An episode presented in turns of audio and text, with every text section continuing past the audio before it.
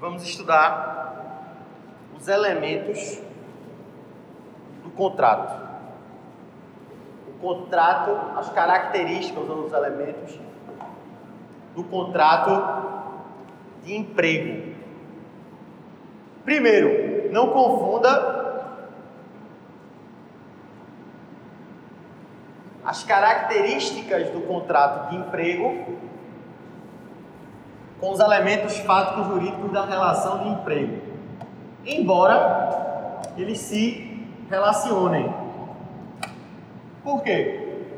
À medida que a gente for estudando as características do contrato de emprego, você vai perceber, você vai visualizar os elementos fáticos jurídicos. Por quê? Porque se é uma relação de emprego, tem que ter os cinco elementos. E se é um contrato que está regulando essa relação, então esses elementos vão estar ali de alguma forma se relacionando. Vou explicar à medida que isso for acontecendo. Mas é outro assunto. Agora a gente está estudando o contrato de emprego, as características dele. Que tipo de contrato é esse? É bilateral, é unilateral, é entre outra pessoa não é, comutativo, sinalagmático, consensual, enfim. É isso que a gente vai estudar. É o básico para você entender uma relação de emprego. Então, a primeira coisa que você pode estar se perguntando é que você está olhando para o quadro e está vendo contrato de trabalho, características. Mas o senhor está falando contrato de emprego. O que é que está errado? O que é que está certo aí? Veja, a terminologia correta é contrato de emprego que você deve usar. Por quê? Porque nós estamos tratando de uma relação contratual entre empregado e empregador. E se a relação é entre empregado e empregador, o contrato que rege essa relação é um contrato de emprego. Porque esse contrato está regendo a relação de uma pessoa física que trabalha com personalidade, onerosidade, eventualidade, subordinação. Então é um contrato de emprego. Espécie do gênero trabalho. Só que esse rigor técnico, a bem da verdade, ele não existe na prática. A própria CLT não trata contrato de emprego, ela usa a expressão contrato de trabalho. Tá? A própria doutrina muitas vezes usa a expressão contrato de trabalho. Mas você não, porque você é um aluno. Ah, é. Você estuda numa instituição que tem quantos anos de tradição? 50. E você vai usar a terminologia correta. Contrato de emprego para relação de emprego, contrato de trabalho para relação de trabalho, mais genérica. Isso vai servir para você diferenciar. Não, eu estou tratando aqui de um contrato de emprego. Eu já entendi que você está falando de uma relação de uma pessoa física que trabalha com personalidade, onerosidade, não eventualidade, subordinação. Primeira característica desse contrato é que é um contrato do direito privado. Na verdade, é. É um contrato do direito privado. A gente está estudando isso desde o começo do nosso curso. A relação de, de trabalho que a gente estuda aqui é uma relação baseada no paradigma do trabalho livre e subordinado. Não existe mais a possibilidade desse trabalho ser feito de forma não consensual, que é outro elemento que a gente vai ver já já. Então, uma pessoa quando vai trabalhar, Desde o advento da Revolução Industrial e a institucionalização do direito do trabalho, ela trabalha exercendo a autonomia da vontade dela, enquanto pessoa natural, pessoa física, que é contratada por uma pessoa, outra pessoa física ou uma pessoa jurídica. Então, é uma relação típica do direito privado. A gente já estudou que o direito do trabalho é, majoritariamente, amplamente, é considerado na doutrina como um ramo do direito privado, não é? E o contrato de trabalho, o contrato de emprego, ele é um contrato do direito privado. Segunda característica, o contrato de emprego, ele é informal ou não solene contrato de emprego, ele não tem solenidade. Quem está anotando, coloca uma observação aí. Em regra. Em regra. Há situações em que se exige solenidade sim do contrato de trabalho, mas como regra, ele é informal, ele é não solene. Vou dar agora, eu estou aqui para isso, mãe. Agora, você fica às sete horas da manhã, vendo documentário sobre os grandes assassinatos brasileiros, vendo defuntos. Aí depois fica querendo um exemplo. Imagine quando você pede um exemplo do professor de penal. Professor, dá um exemplo aí de como é que mata. Ei.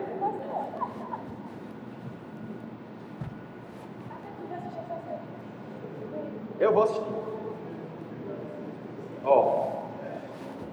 Quem aqui já vendeu um carro? No dia que você for vender um carro, no dia que você for vender o um carro, você vai descobrir um negócio. Sabe o que é? Você vai vender um carro, no teu documento do carro, além daquele documento do DPVAT dele, tem um outro documento quando você pega o carro, que é o recibo do carro. Tá ligado? É um recibozinho. Quando você vai vender o carro para alguém, o que, é que você tem que fazer por segurança jurídica? você vai passar o recibo para o comprador. O comprador diz: esse carro é meu, eu paguei e tem o recibo dele. Esse recibo, você tem que reconhecer a firma dele para poder ele valer. Só que essa firma é uma firma diferente. É uma firma presencial.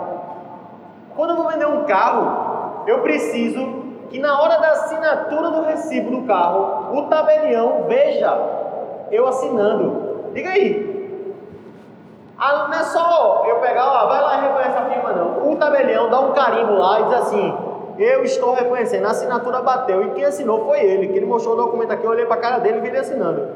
É o reconhecimento de firma presencial, para evitar o quê? Fraude. Você só transfere o carro do meu nome para o nome do comprador no Detran se tiver com recibo assinado com firma reconhecida presencial. Isso é o cúmulo da solenidade, meu.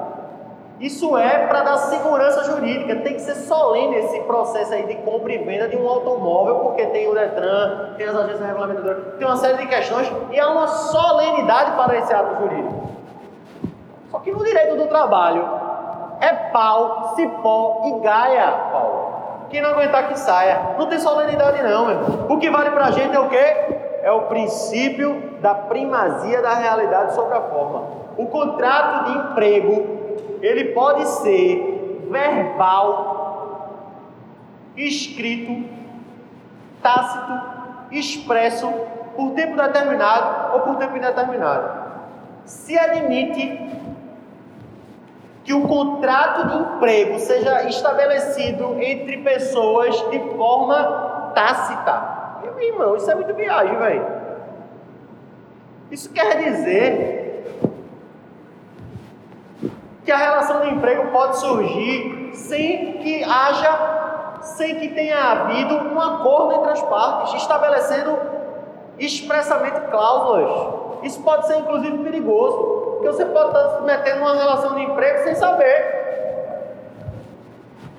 Diga aí. Porque o direito do trabalho é assim. O que vale é a primazia da realidade sobre a forma a partir do encontro dos cinco elementos fáticos jurídicos. Era pessoa física? Era. Trabalhava com personalidade? Sim. Onerosidade? Sim. Não eventualidade? Sim. Subordinação? Sim. Então, emprego.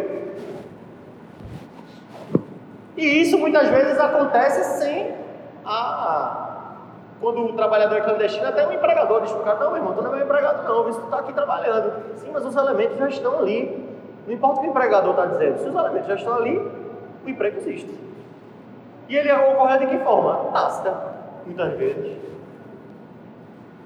Ó, oh, eu já tive uma namorada que começou a namorar comigo tacitamente. Sabia disso? Ó, oh, vem, escuta a história. Eu tava ficando com a cidadã, certo? E ela tava ficando comigo também. Aí, vê só. A gente, Júlia, saiu. A gente saiu pra almoçar. Eu, ela e um casal de amigos. Escuta essa, desse Paulo. Aí a gente tava lá, não sei o que, bem, conversando, pá, não o eu vou no banheiro, aí fui no banheiro. Fui no banheiro. E ficaram, ficou o casal e ela. Fui no banheiro, fiz meu xixizinho, voltei. Depois de uns 15 minutos, ela disse, vou no banheiro. Aí foi. Quando ela foi no banheiro, aí o cara que era meu amigo disse, pô, man, que massa, vocês estão namorando, né? Eu disse, não, pô. Namorando eu? não, pô, vocês estão namorando, pô. Digo, tá não, velho. Todo mundo fala não, a gente só tá ficando. Meu irmão, você foi no banheiro agora. A doida acabou de dizer que vocês estão namorando. Ela tá no banheiro, ela voltava e pergunta, ela disse pra mim, acabou de dizer que vocês estão namorando. Eu disse, meu irmão, velho. Sabendo não. Ela, não, ela disse que foi ontem, vocês tomaram ontem, eu tava bem, porque você tava namorando, eu dei porra, eu tava bem, né, velho? Aí, espertinha, né? Aí o que aconteceu? Quando ela voltou do banheiro, o que foi que eu fiz? Nada, vida que segue, né? Comecei a namorar com ela tacitamente. Na relação de emprego, existe a mesma possibilidade. Porque não é necessário que você chegue para ele e formalize isso. isso. A relação pode surgir tacitamente. Eu tenho um amigo, eu tenho um amigo que tem um escritório de advocacia na rua Alto Paraíso, Torreão. Aí teve um dia que ele chegou para trabalhar. Chegou para trabalhar e quando ele desceu do carro tinha um cara em pé na rua. Aí o cara virou para ele e disse, doutor, deixa eu limpar seu carro aí na moral. Aí ele disse, não, vai precisa não, tá de boa aí, meu carro tá limpo. Massa. No outro dia, ele chegou para trabalhar, o carro estava lá em pé do outro. Doutor, e hoje? Tá mais sujinho, hein? Do que ontem. Aí ele disse, não, é, tá de boa. Terceiro dia ele voltou para trabalhar de manhã, quando chegou, tava o cara lá em pé. Meu irmão, que cara, sacal do caramba. Doutor, deixa eu lavar seu carro, lava aí, meu. Lava, lava, na moral. Ele voltou, o carro estava limpo, limpo, limpo, limpo, limpo. Você vai ajeitar alguma coisa para mim? disse, não. Você perguntou se podia lavar, eu disse que podia. Então fez, cara. Uma semana depois ele chegou para trabalhar. Quem é que estava lá em pé? O carro. Doutor, e aí, essa semana vai rolar? Vai, meu, limpa aí. Eu sei que depois de dois meses, o cara já estava lavando os carros da rua todinho entendeu? E estava por ali e de certa forma a presença dele fez com que as pessoas se sentissem um pouco mais seguras naquele local lá, porque o cara era bem apessoado, estava por ali, pá. E ele começou a lavar o carro de várias pessoas naquela rua ali. Até que chegou um dia que esse meu amigo olhou para ele, chegou para trabalhar e disse, ei doutor, vai rolar hoje? Ele disse, vai, isso aqui já está lavando todo mundo, agora ó, pessoal tu tá meio mal apanhado aí também, tu, tá, tu até é bem apresentado, mas, pô, isso aqui é um escritório, né, velho? Então vamos fazer o seguinte, eu vou uma roupa pra tu aí, vou botar uma roupinha pra tu aí, pra tu ficar mais bem apessoado aí. E poder receber as pessoas aqui e tal, lavar e fazer aí todo o teu serviço. Aí, beleza. Aí eu tô lá, roupinha pro cara, o cara ficou lá. Sei que daqui a pouco tinha mensalista com ele, tá ligado? Ó, vou pagar 50 conto por mês, tu lava meu carro todo dia. E ali o cara tava morando. Aí, um belo dia, o cara, o zelador do escritório, pediu demissão. Ele chegou e disse: Maguila, o nome do cara era Maguila. Maguila, tu quer ficar aqui no escritório? Aí ele: posso ficar por aqui. Vou chegar mais cedo, vou tentar ajeitar as coisas aqui. Pá. Esse meu amigo passou mais um tempo. Esse meu amigo morava numa casa. E tinha um caseiro. E o caseiro foi embora. Aí ele virou o Maguila e disse: Maguila, tu quer ser caseiro lá de casa? Maguila disse, na hora, doutor. Ele perguntou pra mim, né? Carlinhos, vamos dar Maguila pra ser caseiro na minha casa. Bicho, tá doido? O cara tava no meio da rua, agora tá dentro da tua casa. Não, pô, não é nenhuma. Maguila, a gente vou fechar Maguila. Já faz mais um ano, um ano já que ele tá nessa resenha com a gente. Beleza, botou Maguila pra dentro de casa pra ser caseiro dele. Depois de um ano, Maguila sendo caseiro dele, adivinha o que aconteceu? Tu que está assistindo esses vídeos aí incríveis. Depois de um ano, Maguila virou para ele e disse: Doutor, eu queria conversar com o senhor. Ele disse: Di, Maguila, qual é? E o senhor pode realizar um sonho que eu tenho grande na minha vida? Disse: Qual é, Maguila? Pague aí minha, meu curso no Detran, vou virar motorista. Queria ser motorista. E subir de vida. Uma hora, fechou, pode fazer, estou pagando. Aí Maguila foi fazer o curso no Detran, tirou a carteira de motorista e virou motorista caseiro. A pergunta que eu faço é a seguinte: essa história é 50% real e 50% fantasioso, tá certo? Tem umas aumentadinhas. Ó, vê só. Em que momento surgiu o emprego? Em que momento surgiu o laço, o vínculo? Em que momento o contrato de emprego foi firmado nessa história que eu acabei de contar? Só Jeová sabe, só Já sabe. Não dá para saber não, pô. Porque, veja, você tem que identificar exatamente o momento em que os elementos fáticos jurídicos surgiram. O contrato pode se estabelecer de forma tácita. Não precisa nem ser expressa. Veja. Se eu chegar para uma empregada doméstica e dizer, ó, oh, vem cá, quer trabalhar aqui em casa? Quero, massa. Ó, oh, vou fazer o seguinte. É um salário mínimo, isso? Ah, é? Massa. Eu quero, quero. Eu vou te pagar todo dia 10, ok? Ok. Ó, oh, é, tu vai ter que chegar aqui de 8 horas da manhã e sair às 18 horas e eu quero que tu trabalhe no sábado também. Tu vai ter um intervalo de 2 horas, ok? Ok, massa, beleza. Agora, pode passar. Já existe contrato aí? Já, pô. Só que esse contrato ele não é um contrato verbal, não é um contrato escrito, é um contrato verbal. Mas ele é expresso? É. A gente não deve confundir escrito com expresso. Eu posso ter um contrato expresso verbalmente. É claro, é óbvio, que não se recomenda que ninguém faça um contrato verbal que expresse as cláusulas de forma verbal. Por quê? Porque é inseguro. É inseguro juridicamente. O ideal é você fazer um contrato e estabelecer as cláusulas até para você cobrar. Você que está começando sua vida agora, sua vida profissional, vai fazer uma sociedade lá na frente com alguém, você vai aprender rapidinho que a melhor maneira de você fazer, de terminar uma reunião em que você combinou alguma coisa com alguém é com uma ata. Pega uma folha de papel, quando acabar a conversa, pega uma folha de papel e diz, ó, oh, foi que a gente conversou mesmo? Ah, que gente vai fazer assim, beleza. O percentual era, era 7 quanto que a gente falou mesmo? 7,5% ou 7,75%? Vê, o capa no mesmo dia, o capa estava na dúvida. Imagina daqui a 10 anos.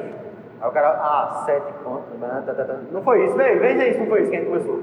É, foi isso mesmo, pronto. Vamos assinar aqui? Bora. Assinou Recife, 11 de maio de 2018. Todo mundo assina, ó, tá aqui nessa pastinha, viu? Pronto, deixa lá. Não é porque o cara vai te roubar, não. É uma questão de segurança jurídica. Você não lembra, você não lembra que almoçou ontem, velho. Vai lembrar o que combinou com alguém. Fica lá guardado, a ata. Quando é uma organização, uma empresa, uma associação, essa ata, obviamente, vai ser registrada no cartório, vai dar muito para segurança jurídica, mas para qualquer tipo de coisa do dia a dia você tem que fazer isso. Quanto mais um contrato de emprego se estabelecer de forma verbal, é perigoso, ainda mais para o empregador. Porque o empregado pode entrar com ação contra ele e dizer, ó, ele combinou isso, isso, isso, isso comigo e não cumpriu. Aí não tem cláusula expressa ou melhor, escrita, expressa tem, mas foi verbal. É muito inseguro. Então é melhor para todo mundo escrever. Porque no direito do trabalho é pau se poigar e quem não aguentar que saia. Vale o princípio da primazia da realidade sobre a forma. Você pode até estabelecer uma, uma, uma cláusula escrita, expressa, e ela ser anulada, desconstituída, porque você provou que na prática aquilo não ocorria. Mas é melhor que você tenha isso escrito. Então ele pode ser verbal ou escrito e pode ser tácito ou expresso. Uma relação de emprego, como a gente viu, a relação de Maguila, pode acontecer do nada. Sabe quando é que esse contrato de Maguila com esse advogado começou a valer, o vínculo surgiu no dia, seja lá qual foi ele, que a gente não está conseguindo precisar, em que aquela pessoa física passou a exercer trabalho para uma pessoa, é, outra pessoa, ele era uma pessoa física que trabalhava com pessoalidade, onerosidade, não eventualidade e subordinação. Nesse dia, tinha emprego.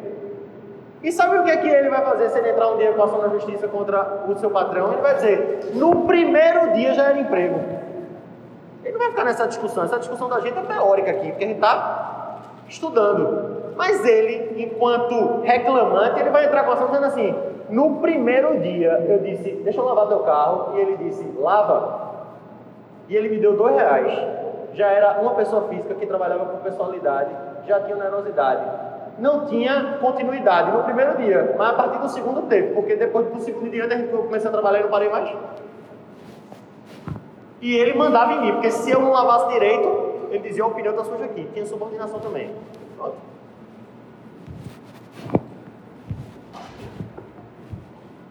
Então, o contrato ele é não solene ou informal. Mas eu tinha dito que o contrato ele era não solene ou informal em regra. Existem contratos que são solenes. Quer um exemplo de um contrato solene? O seu contrato de estágio é solene. Se é que você tem um. Por que eu estou dizendo isso? Porque o contrato de estágio ele tem que ser necessariamente escrito. Ele não pode ser verbal. Entendeu? A regra geral é que pode ser verbal. Tá dizendo, pode, não é a regra geral pode ser verbal. É pode ser verbal e pode ser escrito. Pode ser tácito, pode ser expresso. Pode ser. A regra é que não haja solenidade, que não se exija solenidade. Mas no caso do estágio, tem que ter solenidade.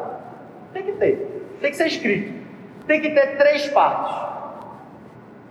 No contrato de estágio, a solenidade exige dele uma formalidade de ter três partes. Tem que ter você, estudante trabalhador, tem que ter o tomador do serviço, que é a unidade concedente do estágio, e tem que ter a instituição de ensino. São três partes. É um contrato solene. O contrato que a gente acabou de estudar do terceirizado, a empresa que presta serviço terceirizado. Contrato temporário, é um contrato solene também, tem que ser escrito, a gente viu na aula passada. A empresa tem que ter capital social, tudo aquilo é solenidade. Então a regra geral é que o contrato é não solene, mas existem situações em que o contrato é solene. Todo contrato por prazo determinado é solene. Porque exige-se que ele seja escrito. É um contrato bilateral. Bilateral tem muito a ver com o sinalagma, ou a característica sinalagmática dos contratos. O contrato é bilateral porque ele é formado por duas pessoas que têm prestações e contraprestações recíprocas, que têm deveres e direitos reciprocamente. Se eu fizer um contrato com uma pessoa que é assim um contrato, A tem que entregar a B isso aqui. E B tem que fazer o quê? Nada. Esse contrato não é bilateral, é unilateral. Só uma pessoa tem, tem obrigação. Não é o caso do contrato de trabalho. O contrato de trabalho ele é bilateral, porque tem um empregador e tem um empregado. Isso é o sinalagma do contrato. É a obrigação recíproca entre A e B, entre as partes, entre empregado e empregador. Qual a obrigação do empregado? Trabalhar. Qual a obrigação do empregador? Pagar o seu salário, basicamente. Então o contrato é bilateral. Ele é também bilateral sinalagmático, né? Ele é também comutativo. Vamos logo comutativo. Hã? Só para trabalhar ele é comutativo. O que é comutativo, hein? As prestações são certas e determinadas. Quando você era da quinta série, você estudou operações matemáticas comutativas. Tem operação matemática comutativa e tem operação matemática que não é comutativa. Sabe qual é a operação matemática comutativa? É aquela em que a ordem dos fatores não altera o produto ela é comutativa. Porque se você somar, não importa quem você somou primeiro, não. E se você multiplicar também. Agora, se você for dividir ou, ou subtrair, a ordem dos fatores altera o produto. Então, a subtração e a divisão não é, uma operação matemática comutativa, mas a soma e a multiplicação são operações comutativas.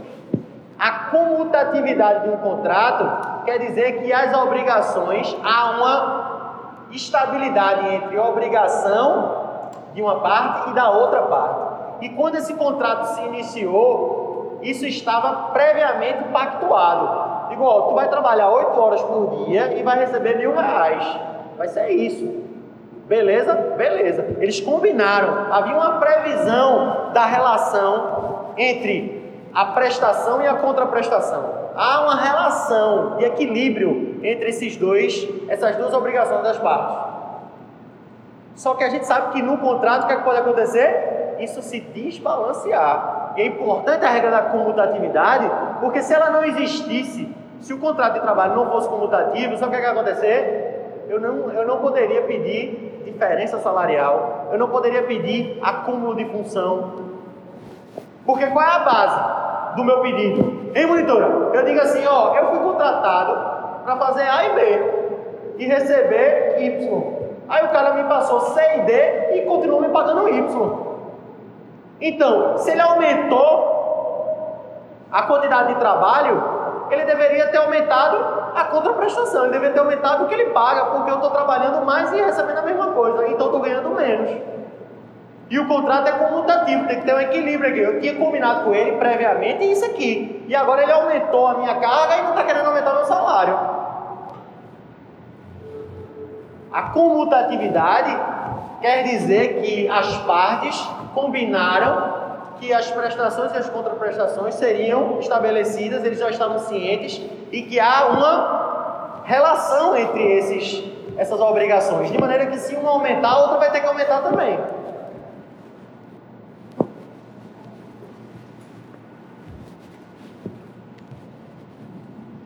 A relação é intuito persona.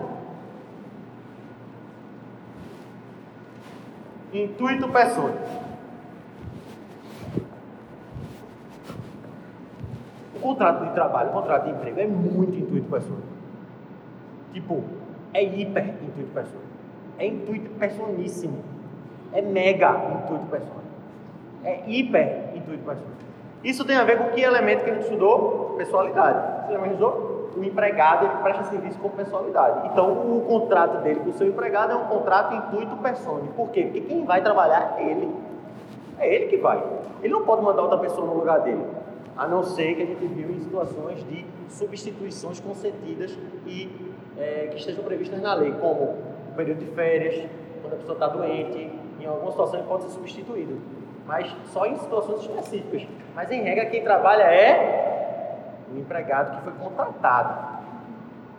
Em um emprego é uma relação de, de emprego intuito pessoa. Preste atenção. Eu quero que você perceba como isso é intuito pessoa, valendo mesmo. Tipo, quando uma pessoa me procura para eu advogar para ela, ela chega para mim e diz assim: Ó, oh, Carlos, eu queria que tu fizesse uma ação para mim, porque eu estou com um problema no meu trabalho, para beleza, beleza. Aí chega o dia da audiência. Quando chega o dia da audiência, tem três audiências no dia, Gabi. Três. Aí o que é que eu faço? Eu só sou um, né? Aí eu chego com a minha equipe e digo, ó, vou fazer o seguinte, tu vai para essa, tu vai para essa e tu vai para essa.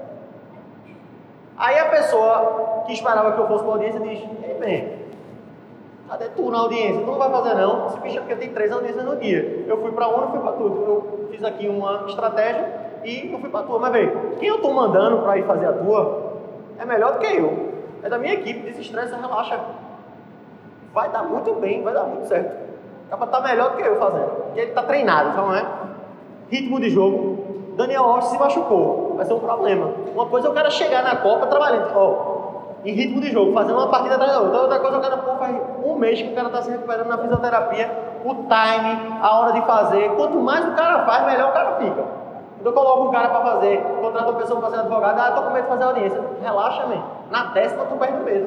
Porque é pau se gaia, eu quero aumentar que saia. Entendeu? Você faz a primeira, se treme, a segunda você gagueja, na terceira, na quarta, na quinta, na décima você tá dando grito no juiz já. Porque é assim que acontece, a vida é assim. Agora você tem que enfrentar o medo. Uma hora passa. E aí vai. Por que eu estou falando isso? Porque o cara me contratou. O caráter do, do meu contrato é intuito pessoal. Só que eu tenho uma equipe e ele entende isso. Mas se fosse uma relação de emprego, não, não tem que entender não. Porque na relação de emprego tem que ser o cara. Tem um, um, uma discussão no mundo das artes muito séria, que é saber se uma obra de arte foi feita pelo pintor que se atribui pelo artista ou não. Aí chega um cara lá e diz, ó, isso aí foi fulano que fez. Aí o cara diz, não, não foi não, pô, isso foi Beltrano. Tem um quadro chamado Salvador do Mundo que se atribui a Leonardo da Vinci. Você bota aí no Google, Salvador do Mundo. Salvatore del Mundo. Italiano. Eu sei falar italiano, eu sou italiano, pô.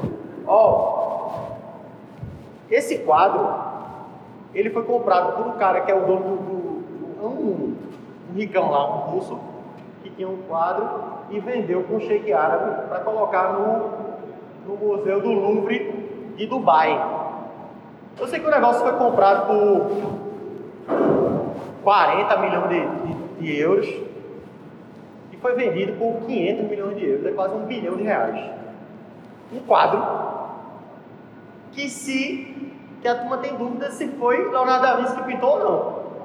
Perguntou, meu irmão, como é que tu comprasse um negócio por um bilhão de reais sem ter certeza de que ele foi pintado por Leonardo da Vinci, verdade? Você bota no, no, no Google, você vai ver esse quadro. Mas, entre as dúvidas de que foi ele e que não foi ele, os caras que entendem de arte para torar mesmo, se garantem, dizem, meu irmão, vocês estão discutindo uma coisa que vocês são muito tabacu. Porque qual é a maior dúvida do quadro? A maior dúvida do quadro é o seguinte, está lá Jesus, e ele está com a mão aqui assim, e tem uma, uma bola aqui na mão dele. Só que a bola está mal feita. A bola está um lixo, entendeu? A bola é uma bola transparente e tem a mão dele embaixo. Só que se você pegar uma bola de vidro e colocar na mão, o que, é que vai acontecer? Vai ter um reflexo maluco que ele não pintou no, no quadro. Aí quem entende de Leonardo da Vinci, meu amigo, como é que Leonardo da Vinci vai fazer uma merda dessa, uma bola horrorosa dessa? Pela bola tá um lixo. Porque o cara, presta atenção, ele, ele dissecava cadáver para poder fazer a veia direitinho, pô. Ele dissecou mais de 40 cadáveres. A Mona Lisa, se você olhar para a boca dela, ela está rindo. Se você olhar para o olho dela, ela fica séria. Ou melhor, se você olhar para a cara dela, ela está rindo. Se você olhar para a boca, ela fica séria. Sabe por quê? Ele conseguiu esse efeito porque ele estudou ótica, estudou física. Então, uma técnica que ele desenvolveu de esmufato, ele, ele estudou, estudou os ângulos. De qualquer lugar que você olhar para ela, ela está olhando para você. Ele estudou biologia, estudou física para pintar. Como é que ele ia fazer uma bola merda daquela? do Salvador do mundo. Aí os caras dizem, minha gente, vocês são muito iludidos, pô. A questão é o seguinte, com certeza absoluta, Leonardo da Vinci meteu a mão nesse quadro. Por várias razões. Uma delas é porque ele era canhoto. E quando o cara pinta, o cara não para pintar, não faz assim. Então a posição das pinceladas é de forma canhota. E é feito do jeito que ele fazia. Ele meteu a mão nesse quadro. Agora esta bola ele não fez, não, está muito bizarra mesmo essa bola. Sabe qual foi a conclusão que chegaram? A gente tem ilusão de que o cara pegava uma tela em branco e pintava do começo ao fim. Ele tinha uma equipe, pô. Ele tinha os estagiários pintor dele. Ele diz: Ó, oh, faz essa bola aí que eu tô fazendo a cara de Jesus aqui. Faz a bola, depois eu dou um grau na bola. Aí ele ficou lá e o cara na bola. Aí ele olhou e disse: Que bola merda do cacete é essa? Eu vou ter que dar um jeito, né? Porque é meu nome aqui. Aí ficou na discussão, morreu no meio do caminho e ficou aquela bola horrorosa. Mas ele pintou o quadro, pô. O quadro é dele. Só que nenhum quadro é 100% dele. Porque ele tinha uma equipe. Então até Leonardo da Vinci não tinha intuito persona absoluta, no sentido de que ele ia ser contratado. Aliás, ele tinha um problema sério, que ele não entregava as coisas que contratavam a ele. Ele morreu com a Mona Lisa, do lado dele. Depois de 20 anos pintando. E a, e a doida querendo o quadro e ele não entregava. Chegou uma hora que ninguém queria mais pedir as coisas a ele. Só não vou contratar Leonardo, não, porque ele é um gênio, mas não entrega as coisas, velho. Cara fica lá alisando, alisando, alisando e não entrega. Ele fez 12 quadros, pô. Que é um ensinamento pra gente, né? É melhor você fazer pouca coisa que preste na vida do que um monte de porcaria. Mas também precisa ser feito ele, né? Você tem um esculhambado, eu ponto passar 20 anos para entregar um negócio. Agora veja. Até ele se discute, pô, esse cara pintou esse quadro, mas ele tinha uma equipe para trabalhar com ele. Mas se ele fosse empregado de uma galeria de arte, da galeria de arte de Firenze, onde ele começou, Se ele fosse empregado numa galeria, o galerista lá, o doido lá, ia dizer, Leonardo, quem tem que evitar é tu, monstro. Entendesse? Tu não pode ficar mandando estagiário fazer não, porque eu estou te contratando. Pinta esta bola direito, animal. Porque o caráter é intuito pessoal. Contrato de emprego é intuito pessoal. Ele é consensual? É consensual. É consensual porque baseia-se na autonomia da vontade das partes. Há quem questione a consensualidade do contrato. A gente mesmo já questionou aqui no começo do curso.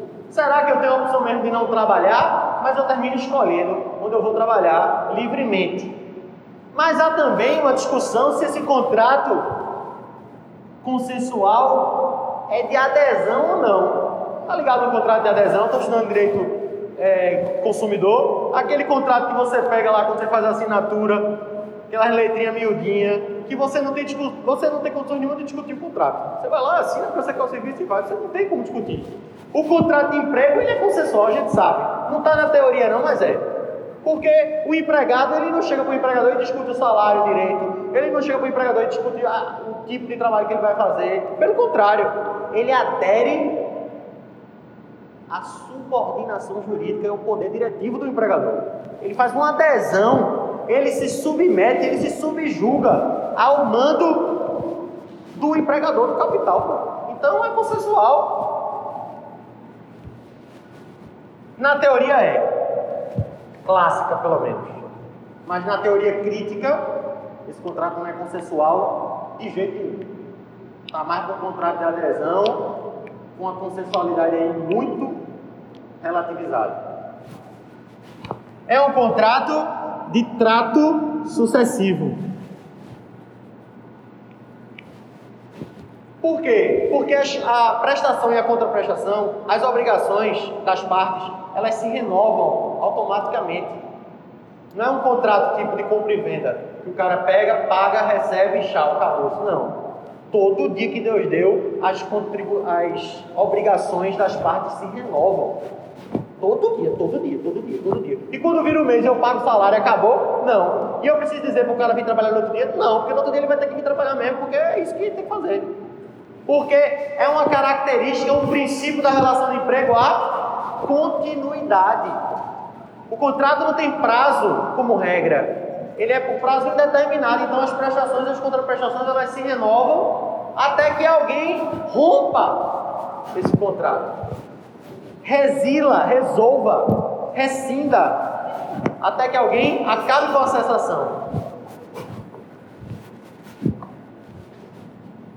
E o contrato, por fim, ele é oneroso. Se não tiver dinheiro, não é contrato não, viu? De trabalho, de emprego, não é não. É outra coisa. Contrato de emprego tem que ter dinheiro. Tem que ter dinheiro.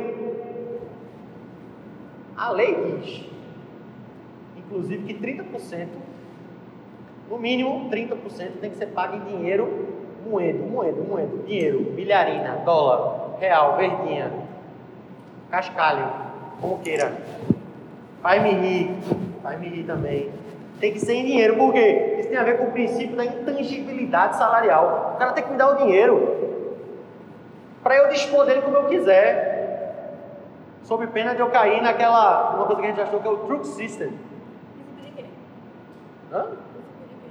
Intangibilidade salarial. Eu não posso obrigar o cara a receber uma parte do salário dele ou o salário dele que não seja de uma forma que ele possa verdadeiramente dispor. Como, por exemplo, eu não posso falar por questões éticas, mas o Walmart pega e dá o salário e dá um cartão pro cara. Meio que obrigando o cara, incentivando o cara demais a usar o crédito para comprar na própria loja. Ele está fazendo o quê? Ele está rompendo o princípio da intangibilidade salarial, porque eu quero meu dinheiro para gastar do jeito que eu quiser. Mas ele quer que você gaste na loja. Você gaste na loja. Por quê? Porque ele comprou a preço de custo a mercadoria e está pagando teu salário. Se tu compra ele, ele te paga sem o dinheiro sair dele mesmo, o negócio dele. Tem negócio do cara não. Mas aí ele não está dispondo. Eu tenho que ter o meu dinheiro na mão para fazer o que eu quiser saí com ele na rua, ganhei 10 mil reais no salário, saí com ele na rua, me roubaram. Pô, é meu, me roubaram, pronto, roubou. É meu. Eu, faço, eu ando com ele do jeito que eu quiser. É meu dinheiro. 30% do salário tem que ser pago em dinheiro. Oxe, professor, e a outra parte? Pode ser paga como? Depois a gente vai estudar isso. Pode ser paga em utilidade, em natura, pode ser em, em, em outras coisas que não sejam dinheiro propriamente. Esse é um assunto para depois. Então, o contrato é um contrato de direito privado, o contrato de emprego ele é um contrato não solene, formal, bilateral, intuito persone, comutativo, sinalagmático, consensual, de trato sucessivo e oneroso. O que está faltando a gente estudar de contrato é uma característica dele só, que vai demorar um tempinho, que vai começar semana que vem, que é o fato dele ser por prazo determinado e indeterminado. A gente já sabe disso. A gente sabe que o contrato ele é por prazo indeterminado como regra, mas que ele pode ter prazo determinado. A gente já estudou alguns contratos por prazo determinado. Por exemplo, o contrato da terceirização, a gente viu que o prazo era de 180 dias, que podia renovar por mais 90. O contrato de experiência pode ser feito por 90 dias também. O contrato com atleta profissional, até 5 anos. O contrato de estágio, 2 anos. São contratos que têm prazo, têm termo termo. O termo pode ser certo ou incerto.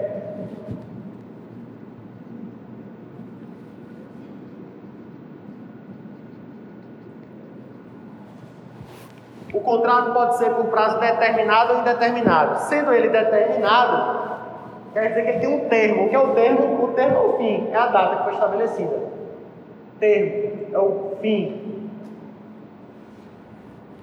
esse termo pode ser certo ou incerto. Todos os exemplos que eu dei aqui são contratos determinados, contratos a termo, portanto, com termo certo. Qual é o termo do contrato de experiência? O nonagésimo dia. Qual é o termo do contrato do, da terceirização? É 180 dias. Só vamos ver lá, contar os dias e dias. Aquele dia é o dia do termo. Porque esses termos são termos certos. Mas o que seria um termo incerto? Termo incerto é um termo que vai acontecer inexoravelmente. Conhece essa palavra não? Inexorável é tipo super-homem sem criptonita no planeta. Nada detém o cara, entendeu? Foi bom dentro não, né? Foi engraçado, né? Ó, o termo irá acontecer inexoravelmente. Ou seja, ele vai acontecer de qualquer jeito. Nada impedirá o termo acontecer. Na verdade, até pode. Mas assim, se espera uma certeza relativamente muito alta de que o termo vai existir. O termo vai surgir. Agora, qual é o dia? Ninguém sabe. Por que não sabe? Porque não dá para precisar. Por que não dá para precisar? Vou dar um exemplo. Um contrato de safra. Vai ter a safra esse ano? Meu irmão, vai, velho. Vai. Vai ter, porque a gente plantou e vai nascer, uma hora vai estar tá no, no ponto de fazer a colheita. Agora, qual é o dia? Não sei, vai depender da chuva, vai depender de Maju Coutinho dizendo no jornal se vai chover, se não vai nesse ano, vai depender de uma série de, de fatores da natureza, que vai vir, mas não tem como precisar a data. Tem tempo? Tem, mas é incerto. A partir da próxima aula, na semana que vem, então a gente estuda o contrato, contratos a termo, contrato de experiência. Vamos só lembrar alguma coisa do da terceirização e aí a gente segue. Beleza? Bom final de semana, cuidado, não se excedam. E monitora, passa a chamada aí, para detonar essa galera que está faltando, na moral.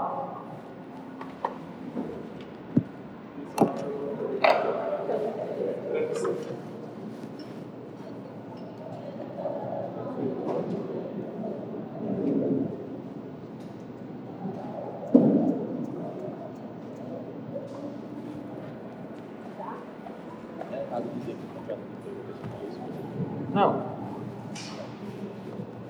É não.